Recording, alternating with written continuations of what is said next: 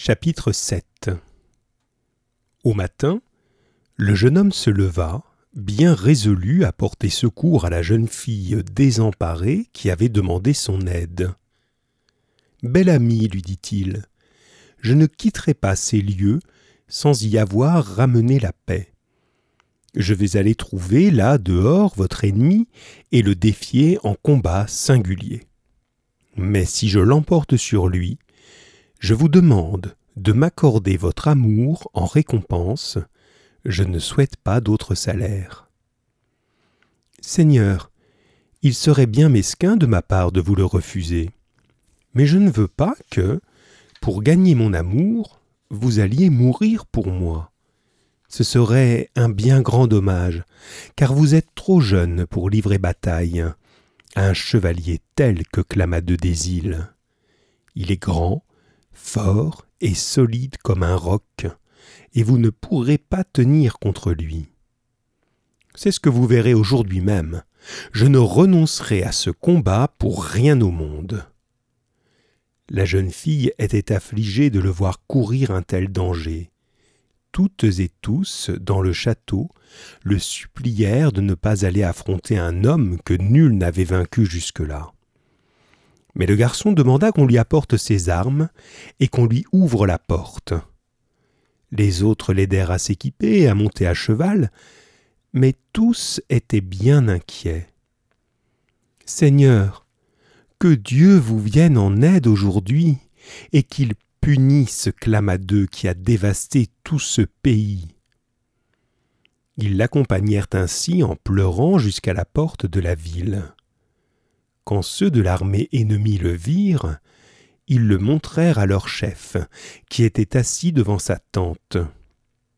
Clamadeux était bien certain qu'on lui livrerait le château dans la nuit, à moins que quelqu'un ne sortît pour l'affronter en combat singulier. Il était sûr d'avoir conquis le château et le pays tout entier. Quand il vit le jeune chevalier, il se fit armer sur le champ, enfourcha un solide cheval et vint l'interpeller. Jeune homme, qui t'envoie ici Et toi, que fais-tu sur cette terre? Pourquoi as-tu tué tous ces chevaliers et dévasté le pays? L'autre répondit plein d'orgueil et d'arrogance. Qu'on vide le château aujourd'hui même, et que la demoiselle me soit livrée, voilà ma volonté. Maudit sois-tu, tu vas devoir changer de discours. Le jeune homme en eut alors assez, et mit sa lance en position. Les adversaires s'élancèrent au galop l'un vers l'autre, sans plus de défi ni de discours. Chacun tenait une lance solide, au fer tranchant. Les chevaliers étaient robustes et se haïssaient à mort. Les lances volèrent en éclats, et ils se retrouvèrent à terre, désarçonnés. Remontant à cheval aussitôt, ils se précipitèrent l'un contre l'autre, plus féroces que des sangliers. La colère et la rage rendaient terribles les coups d'épée qu'ils se donnaient sur leurs aumes et leurs écus.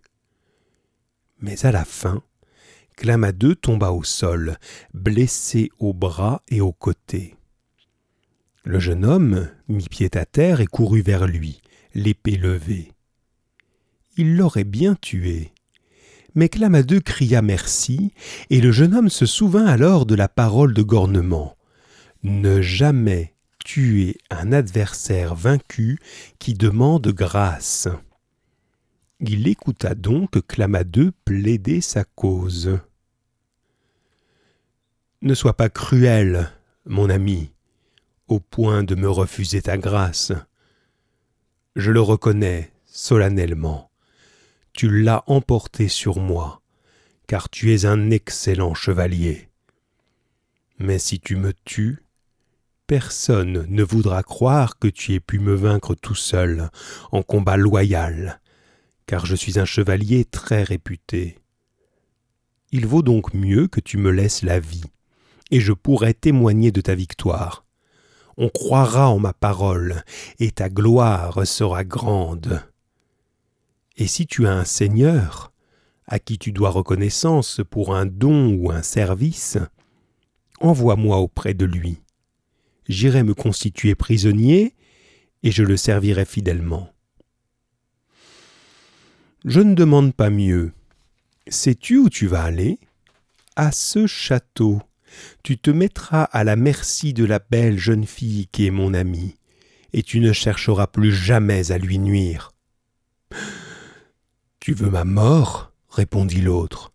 Elle m'arracherait la vie si elle me tenait, car j'ai moi-même tué de nombreux chevaliers de son domaine.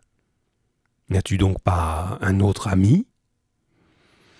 Alors le jeune homme lui proposa de se rendre chez le noble seigneur Gornement, qui l'avait reçu dans son magnifique château.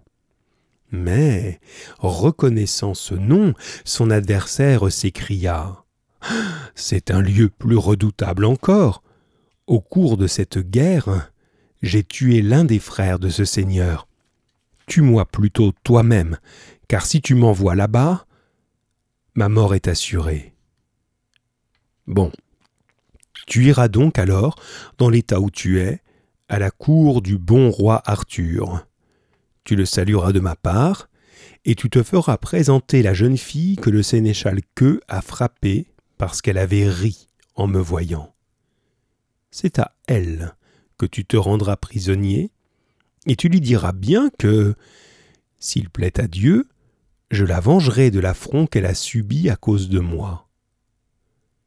Clamadeux accepta toutes ces conditions. Il dut ensuite promettre que, dès le lendemain, avant qu'il ne fasse jour, il ferait libérer tous les prisonniers qu'il retenait dans ses tours il jura que plus jamais de toute sa vie, ni lui, ni son armée ne chercheraient à nuire à la châtelaine de Beaurepaire. Le chevalier vainqueur s'en retourna au château. Tous les habitants vinrent à sa rencontre pour lui faire fête et l'honorer.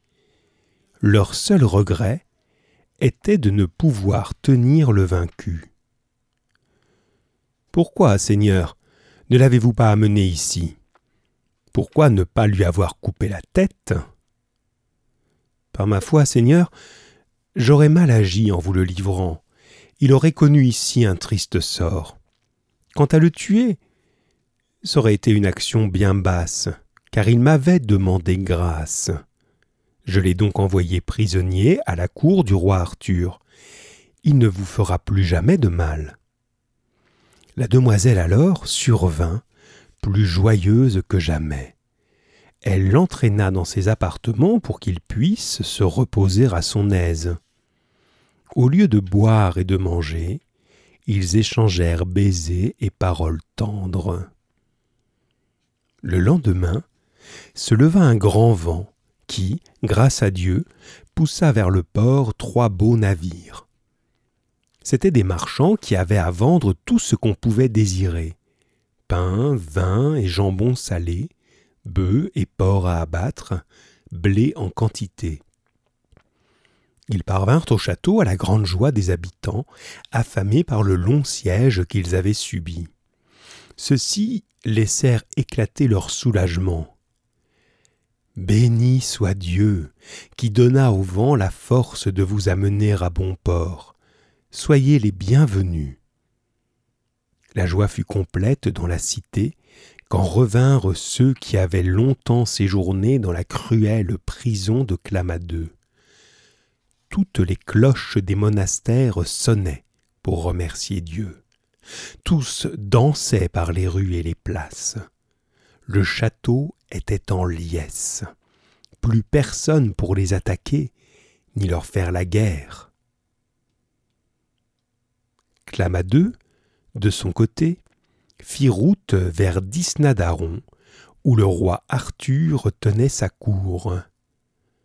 Quand il entra dans la grande salle, un chevalier le reconnut et s'exclama. Seigneur, voici une aventure extraordinaire. Celui qui arrive ici, c'est Clamadeux des îles, que je connais bien car c'est mon suzerain. Je croyais qu'il était le meilleur chevalier qui pût exister. Mais je vois bien, à l'état où il est, qu'il a trouvé son maître. Clamadeux se présenta devant le roi. Que Dieu protège le roi Arthur, le plus noble roi qui soit au monde. Écoutez donc, Seigneur, le message que j'ai à vous livrer. Cela m'est bien pénible, mais je dois reconnaître qu'un chevalier m'a vaincu et m'oblige à me rendre prisonnier à vous. J'ignore son nom, mais ce que je sais, c'est qu'il porte des armes vermeilles et déclare que c'est vous qui les lui avez données. Ami, répondit le roi, dis-moi comment il se porte. Est-il libre et en bonne santé? Ah, mais oui, c'est le plus vaillant chevalier que j'ai jamais rencontré.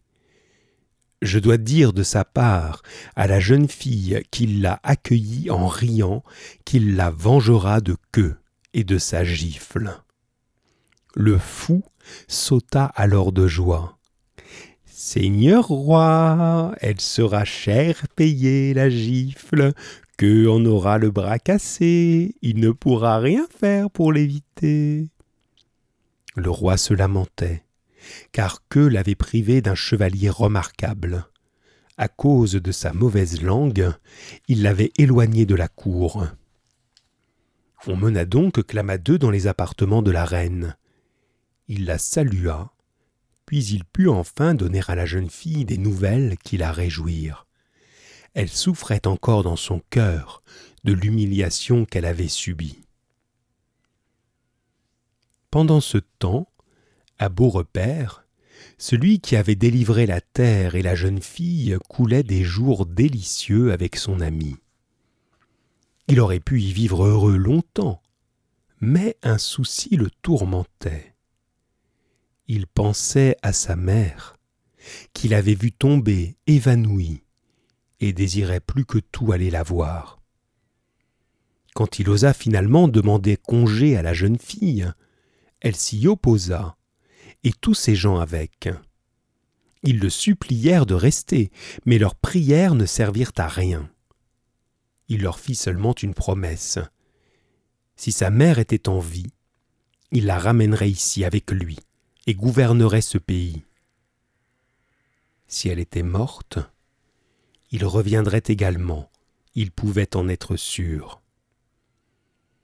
Quand il quitta la ville, il laissa son amie Blanchefleur dans le plus profond chagrin, ainsi que tous les autres. Pour l'accompagner, il se forma une procession comme pour les plus grandes fêtes. Les moines et les religieuses avaient revêtu leurs plus beaux ornements, mais ils étaient plongés dans la peine. Seigneur, ne t'étonne pas si nous pleurons. Tu nous as sauvés de l'exil et rendu nos maisons, et maintenant tu veux nous abandonner Il est juste que notre douleur soit profonde. Mes chers amis, cessez de pleurer. Je reviendrai parmi vous, si Dieu me protège. Il faut bien que j'aille voir ma mère solitaire dans son manoir de la forêt déserte. N'est-ce pas juste je reviendrai de toute façon. Si elle est vivante, elle se fera religieuse dans votre monastère pour mener une sainte vie.